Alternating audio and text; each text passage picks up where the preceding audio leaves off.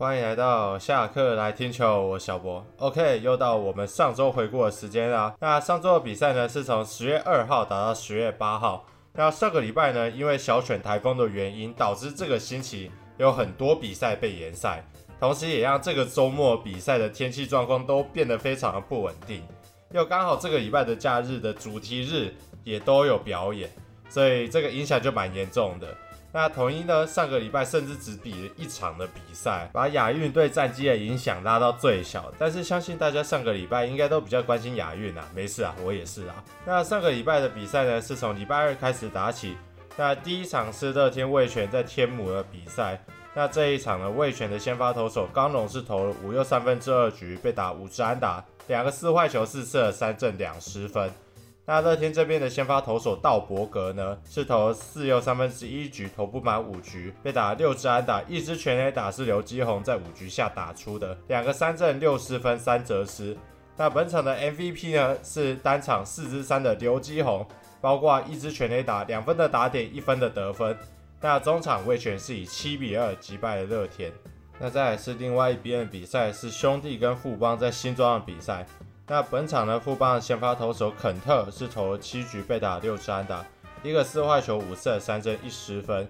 那兄弟的先发投手艾斯特呢，是投五又三分之一局，用球数来到一百零六球，是生涯最高。被打九支安打，四个四坏球，六次三振，两失分。那后续呢？富邦这边是曾俊岳加富兰哥都没有失分，最后富邦是以二比一击败了兄弟。那接下来呢？这个礼拜中间的比赛全部因为台风，所以没有比赛。那下一次有比赛呢，已经是礼拜五的事情了。那礼拜五呢，是味全跟乐天在桃园的比赛。那这一场乐天的先发投手威能帝是投五局被打两支安打，一个四坏球，五次三振，一失分。那味全先发投手布里汉。呢是投六局被打八支安打，一个死球四射三振两失分。那在八局下的时候，陈冠伟被于德龙敲出了逆转的安打。本场的胜投呢是八局上上场后援的豪进。那这场的 MVP 呢是击出逆转安打的于德龙。中场乐天是以四比三击败了魏全。那再是看到隔天比赛是兄弟跟统一在台南。那本场呢统一的先发投手大医生布雷克。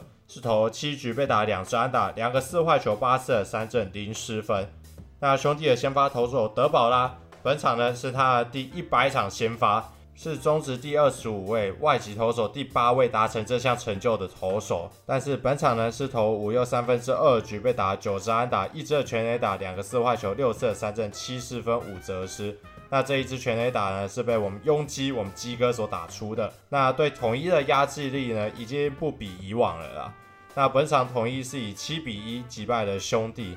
那统一呢，本场重点就是赛后的音乐会啊，我们的快乐阿全林益全啊，是当了我们本场音乐会的压轴，是热唱了七分钟，是唱了那个再见张震岳的再见，然后还有 Gang Gang，还有 What Is I，最后呢还安可跳了一下。那个登峰造极啊，是跳得非常好，可能佳佳姐在家里有帮他练过啊，所以阿全到了统一之后，真的是放得非常非常的开。那我只能说非常高兴，神权来到统一之后，这个生活感觉是过得非常的好啊。那再来是看到隔天的比赛是兄弟对味全在天母的比赛。那本场的重点呢，就是赛前的开球是山上优雅来开球。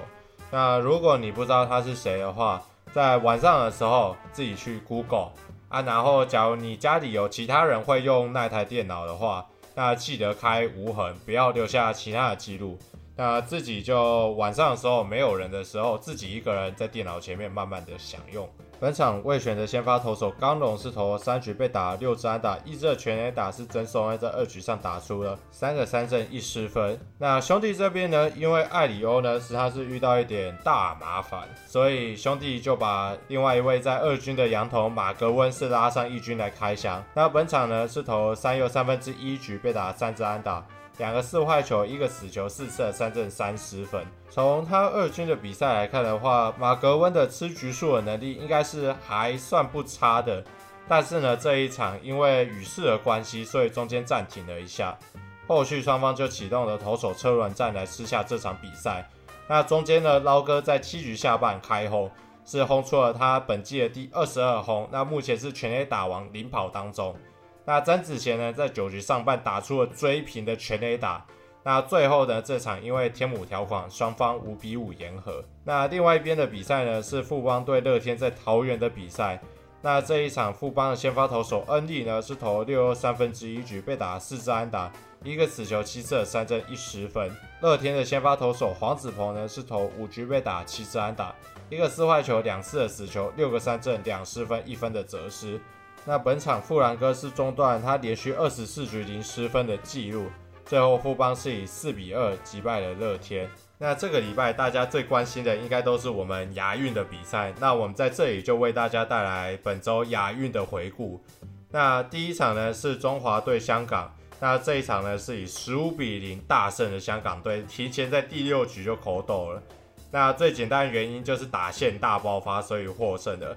这一场呢有一个比较谜样的一个调度，就是让潘文辉在最后。香港队的最后一个打席，让他上来投了五球，解决一个打者。那这个行为我是觉得比较谜样的。如果你说是让他上来熟悉一下场地，或者说因为他前面几场都没有热身，所以让他上来投个球，让他维持一下手感，这个我都还能理解。